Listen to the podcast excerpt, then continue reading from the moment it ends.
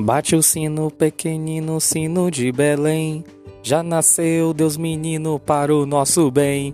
Paz na terra pede o sino, alegre a cantar. Abençoe Deus menino este nosso lar. Feliz Natal, queridos, queridas, seguidores, alunos, colegas, amigos que me acompanham nesse álbum do Spotify. Muito obrigado por todos os contatos, maravilhas, as audiências, as partilhas e as curtidas de vocês nesse ano de 2023. O Natal marca um tempo novo na nossa vida. Muito novo, especialmente para a história da cristandade. Sim, porque o Natal é uma festa exclusivamente cristã. Contudo, é uma data que é muito pública, porque é uma festa para todos.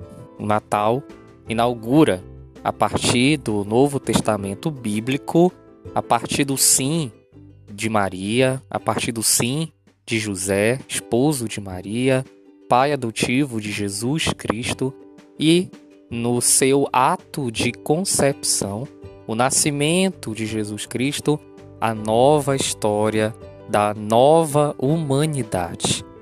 Então, antes de Jesus Cristo, todo o Antigo Testamento, a história da humanidade, foi uma história marcada após a criação, a evolução das espécies, a partir também né, de tantos conflitos, lutas, do que o pecado original e todos os efeitos das atrocidades, dos interesses trouxeram para a humanidade, chegando a um ápice tão grande de maldade que foi necessário que Deus se comportasse em forma humana, limitada.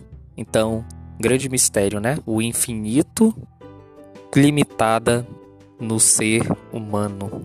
Um ser finito, um Deus infinitamente glorioso que resolveu tomar para si todas as sensações humanas, as dores, o suor, o cansaço, a pobreza, a miséria, a, a fome, o frio, o amor, a dependência de uma família.